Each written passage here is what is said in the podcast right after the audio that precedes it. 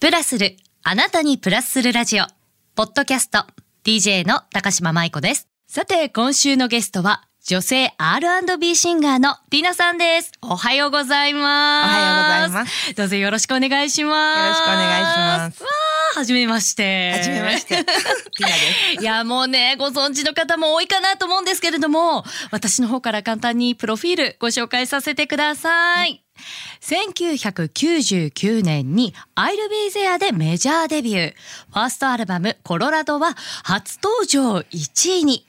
2000年にはコーヒーの CM にも出演2003年からは活動の拠点を海外に移し海外アーティストとの交流も広げていきえー国内外を問わず活動されていますとのことなんですが、ティナさんってお父様がプロのミュージシャンでいらっしゃったんですよね。そうなんです。あの父がジャズサックスプレイヤーで、はい。今も一応現役なんですけども、もう80代なんでね。えーすごい。マイペースにやってますけど、そうなんです。父があの、うん。ミュージシャンだったので、こういつもこうなんて言うんでしょう、家にはレコードがたくさんあったり、はい。あと父がこうサックスを壁に向かってこう練習してたりとか、あとはもうライブとかも、うんあのよく連れてってもらいましたね。うん。じゃあもう生の音楽がもう家庭の中に浸透していてっていう感じだったんですね。いやもうすごいそんなねなんか聞こえのいいかっこいいもんじゃないんですけどまずね、はい。パパは家にいない。あのミュージシャンだから。そうか。そうかそうなんですほとんど家にいないんですけどまああの自分がやるライブハウスとかはい。に連れてってもらって、そこでこうジャズのスタンダードうん。をこう覚えたてのねそういう曲をよく歌わせてもらったりとか、まあ、そういうのはやっぱりすごく影響を受けましたよね自分に。うん、えティナさんはそんな中で、じゃあ楽器をやろうっていうわけではなくて、歌手を目指そうっていうふうにまあ後々なっていくのかなと思うんですけど、これはどうしてですか？あえっと、まず一番最初に私ね3歳の頃からねピアノをねはい。習あもう英才教育ですね。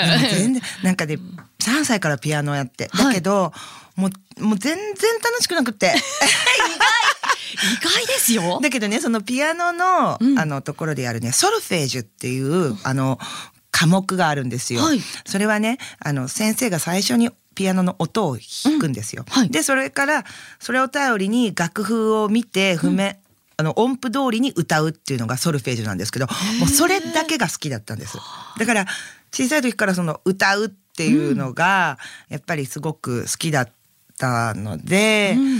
なのでまあピアノはやりつつもやっぱり歌の方に、うん、その頃から、はねでじゃあ実際にそうお仕事にしようって思われる時に、はい。歌うと言われてもいろんなジャンルがあるかなと思うんですね。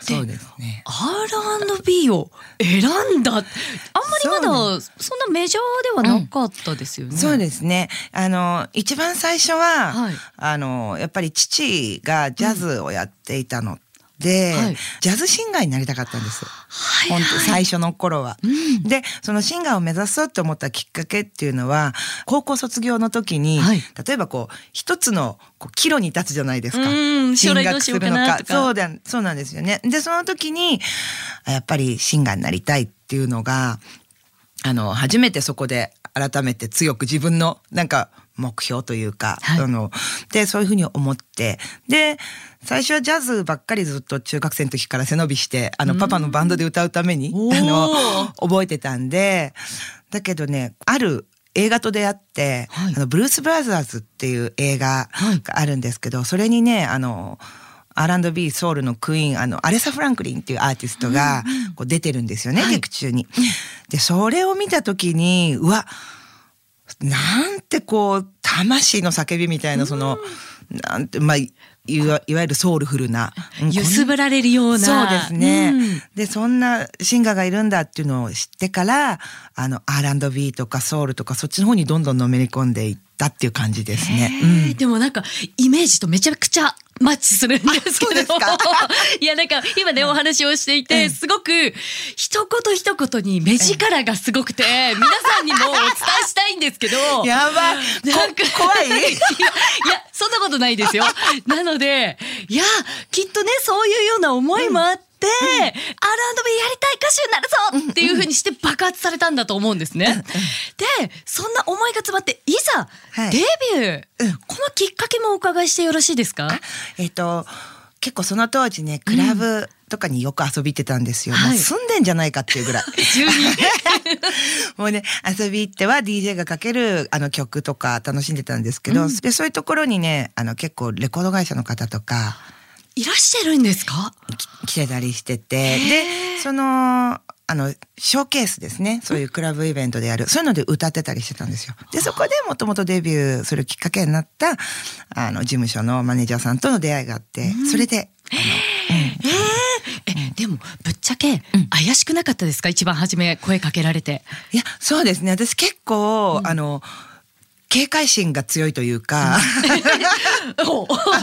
そうなんですね。なんかうーんってでも女性のマネージャーさんだったんですけれど、あはい。うん、そういうのもありつつこう、ん。なんかちょっと一度やってみようかなっていう気持ちになんか周りにいたあのいい大人と出会えたからうん、だからまあそれは感謝なんですけど、うん、なのですんなりとはい。よかったです、はい。でそういったきっかけもあって、実際にねこの99年に「I'll be there」でデビューが決まるわけじゃないですか、はこの時のお気持ちも教えていただけませんか、でも最初はやっぱりちょっと不安というか、うん。あの多くの人にやっぱり聞いてもらえたら嬉しいなっていうのが正直なところなんですけど、まあ、実際どうなのかなとか、うんまあ、まだ右も左もわからないというか そういう時期だったんですけど、うん、いやーそこでですよ、いきなりのもう本当にドカーンとヒットしたわけじゃないですか。いやーもうねなんかなんて言うんだろう。なんか初めてのことすぎて、もちろん嬉しいんですけれど、はい。自分としてはそれがあのどれだけすごいことかみたいなことが実感があのあんまりなかったんですよね最初のうちは。いやでも本当にその当時の所属してたあの事務所の社長からマネージャーさんからがもうみんなボロボロ あのもう泣いてそれでもうその時代ファックスですからチャートとかのコピーをファックスで送ってくれるんですけど私なんかもうヘトヘトなんですよ。もう本当制作やってとか初めてのことだらけだから。だからもうその時ね寝ててね。え寝てたんですか？寝てたんですか？寝ててねいやそのぐらいお疲れだったわけですよね。そうなんか、でもまあすごいあのありがたいすごく嬉しかったですね。うんえーでもね事務所の方々もね一丸となってこう涙して「よかったね」って言ってくれるとじわじわきますよね。そうですね。あとやっぱりライブだったりとかで、うん、なんかあといろんな人からね、あのどこどこのあのお店で流れてたよとか、うん、そういうのがすごくあの、うん、実感として覚えてますね。うん。ねえ。であとティーナさんちょっと伺いたいんですけど、うんはい。私の記憶の中では、うん。あの頃の CD って皆さん顔出しの CD のイメージがすごくあるんですね。はい。でも確かイラストでいらっしゃいましたよね。そうなんですよ。あれはどうななんだろう珍しいのかなと思うんですけど、そうですね。どうしてイラストを選ばれたんですか？あの最初もともとそのデビューの、えっと、アルバムだってシングルを出す前にね、うん。あのリューレズミックスのカバー曲を私はあの DJ 渡来さんと一緒に、はいはい。あのやったんですね。リリースしたんですね、でそれはね12インチのアナログレコードのみだったんですよ、はでまだ先にメジャーデビューも控えてるからあのその曲ではジャケットこうアニメうんうん。アメコミ風のアニメにしたりとかしたらいいんじゃない？名前もティナだしはい。で生まれたのがあのキャラクターで最初はねあの私当時髪の毛がスパイラルヘアってすごくパーマの強い子、ね、ふうん。わふわふわふわっとね。そうですそうです。そういう髪型だったんですけどその髪型だけをこうなんていうんですかそのアニメキャラに要素として入れて。そうですなんか峰不二子のようななんかこうすっごうい。感じの。すごく言われます。なんかすごく言われます。なんかそうなんですよ。でそのその12インチのアナログのみだったのがあのキャラクターが意外とこうすごく評判がよくって、それでそのまんま CD のジャケットにもあの女の子のキャラクターをっていうことで。うん。ででも嬉しいですよやっぱり、自分以外のそのアイコンになるこうなんていうんですかパッと一目でわかる。あティナといえばこれだよねっていうのがあるの。は、キャッチみたいなね。はいはい。でそれで実際に今度、うん。あの本物のティナさんに映像で会えるのが、このあの2000年にはい。コーヒーのファイヤーの CM に出演されるわけじゃないですか。はいはい。スティービー・ワンダーのあの、あの、フィール・ザ・ファイヤー、はい。もう本当にね、あの、かコーヒーのファイヤーといえばこの曲みたいなのを歌ってらっしゃる、はい。この曲、じゃあティナさん行きましょうって決まった時っていうのはどんなお気持ちだったんですか？なんかあのその CM のお話をいただいて、それで歌だけではなくってあの CM にも出演っていう形で。でこの「To Feel the Fire」っていう曲はスティービー・ワンダーがそのあの缶コーヒーのために書き下ろした曲なんですよね。うん、であのーやっぱりコーヒーを飲ま飲む瞬間ってちょっと一息つく瞬間だったり、お仕事の合間っていうことであのー何かシンガー以外のなんかお仕事をやってる風にこう CM で扮してもらうみたいな。あれ確かなんかあの銭湯かそうですなんかでしたよねそうなんですよ。あの銭湯でデッキブラシをこうマイクにして歌ってるんですけれども、お風呂掃除。でももともと最初にお話が来た時は、あのぬいぐるみの着ぐるみを着て、はいあのティッシュを配るっていう。のが最初来たんですよ。で別に全然それでもよかったんですけど、はい私当時その髪の毛をボリュームが、はい。あ、なんていうの、でかければでかいほどかっこいいと思ってた時期なんで。顔の何倍もの髪の毛があるみたいな。だからぬいぐるみをねこうかぶってはい。やって、それで最後それを取ってティナっていうオチだったんですけど、はい。髪がぺっちゃんこになっちゃうんですよ。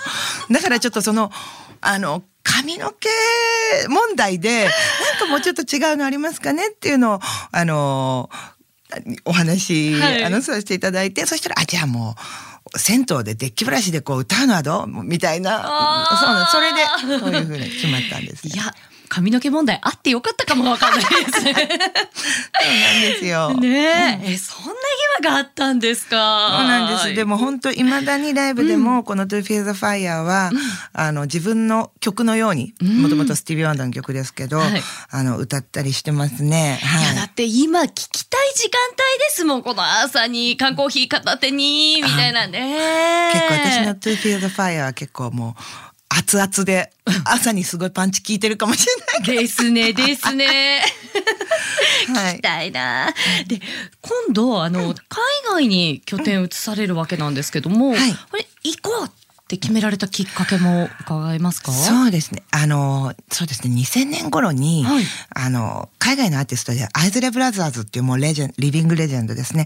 あの、アイズレブラザーズが日本公演やるときに、あの、公演日、こう何日かあったんですけど、日本のアーティストとのコラボレーションというか、あの、フロントアクトみたいな形で何組か出たんですね。はいで、その中の一日が私で、で、まあ、一緒に楽曲をコラボレーションするっていう予定はなかったんですけど、あの、一緒にやりたいじゃないですか、同じや歌に。りたいですすぐそこに。ようんで、で、まあ、なんとか、あの、直談判をして、おこう、え？アイドルブ、そうなんですよ。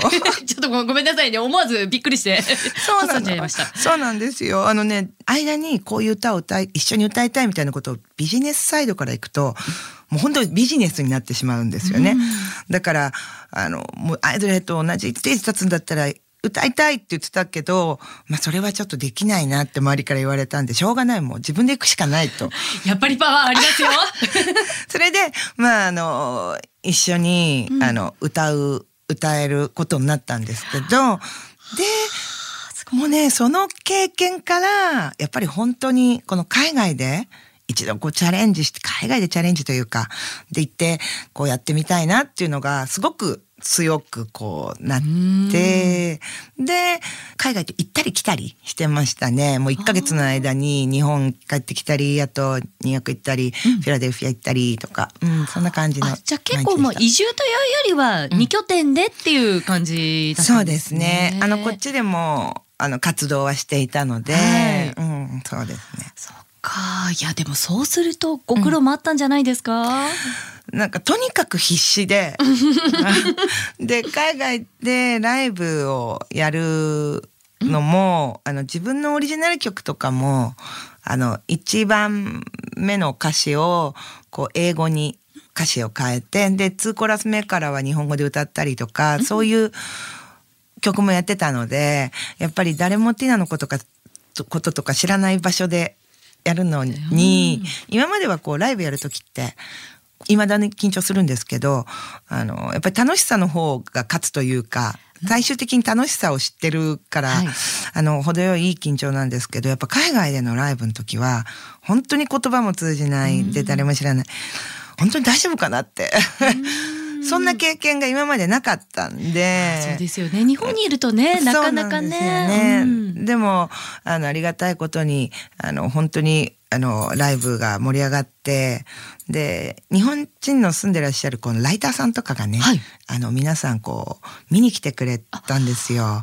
人づてでこう聞いて。嬉しいですね、うん、そしたらね、あの、私はとにかくいいライブにするためにも必死なんですけど、あの、だからライブ終わった後も感傷的になる時間すらなかったんですよね。やったみたいな。だけどそういうライターさんだったりとかそういう海外でこうサバイブしている女性の方がもう泣いてるんですよ。なんかその、なんて言うんだろう。自分がその海外に来たばっかりで、こう、これから頑張ろうって時の、なんか心境とこう重ね合わせるじゃないですけれど、それを聞いて私がなんかグッときてしまったみたいな。とにかく必死で。うん、いやでもティナさんの歌い方って、うん、本当に心のど真ん中にストーンって入ってくるのでもうありがとうございます。そういうエピソードがあったらなおのこともう心臓にグッと来たんでしょうね。もう今一緒にねあの私の活動やってる男性がいるんですけれどもはい、もう当時のレコード会社でも宣伝部長としてお世話になった方がいまだに一緒にマネジメントやってるんですけど、はい、もうねその社長がね私のティナの歌はねドンキだよって。ドドンキ？ドンキ。あの、要するにね、あの、切っ先の尖ったね、はい、ナイフでね、はい、ツーンと、あの、ピシッと切れ味よくっていうよりも、ドカーンと殴られるから、後々来ると。あの、じわじわ来ると。なるほど。だからでも、良くも悪くも洗練されてないというか、あの、なんていう、泥臭いというか、もう、どっかんどっかん行くみたいな歌のスタイルです。いや、でもなんかその例えも、うん、あの、なんかわかるなっていうふうに今すごく思います。私も、あの、それ言われた時に褒められてんのか何言われてんのかちょっと分かんないなって思ったんですけどごめんなさいね。笑ってしまいましたけども。いや、でも表現としてはすごく伝わってきます。うんうん、ね。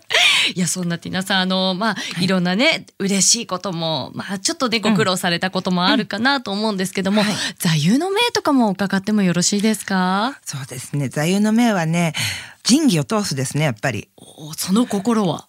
やっぱり音楽でも何でもこう人と人とのこうつながりから生まれることがあの全てでそれで私も実はデビューさせていただいてから25年経つんですね。ありがとうございます。いやすいません。でやっぱりね自分一人ではね今の今日という自分あのシンガーとしてのね、うん、っていうのはいなくってなんかもともと感謝はしてるんですけれども、年々そういうなんか、あの自分以外のあの支えてくださる方々へのありがとうの気持ちが本当強くなってきて、うん、年かな。えー、あれ今こうほろっとくるのかなと思ったら。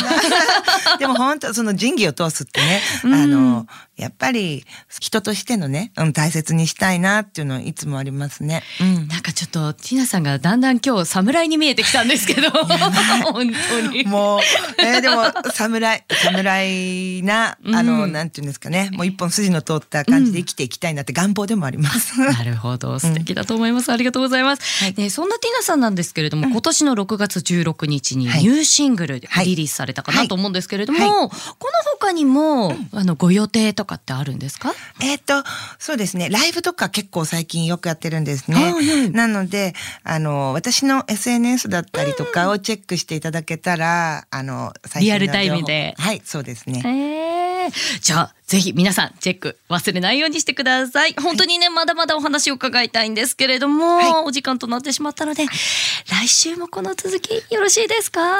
お願いします。ありがとうございます。今週のゲストは女性 R&B シンガーのティナさんでした。ありがとうございました。ありがとうございました。